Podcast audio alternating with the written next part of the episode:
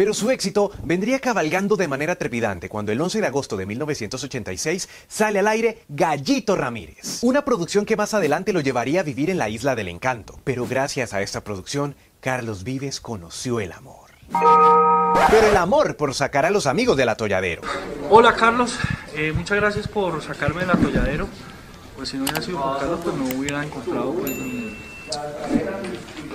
pues mi carrera, pues esta pseudocarrera que llevo. Entonces, gracias Carlos por eso, eh, por ubicarme en, en una entonces yo pues ahí me pude desarrollar.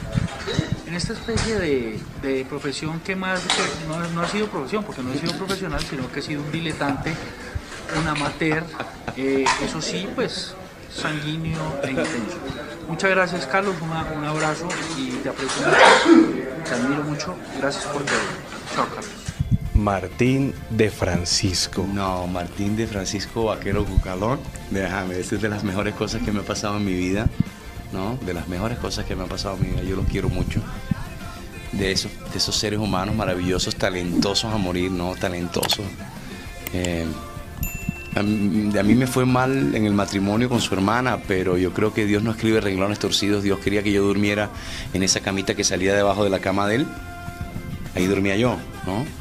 Así que mm, tener su cariño todavía, que me quiera, que no me olvide, que me reconozca algo en su vida, es un honor para mí. Yo lo quiero mucho, es muy talentoso y es, estoy muy orgulloso de Martín. Martín, la verdad es que es un personaje que, que nos ha enseñado mucho.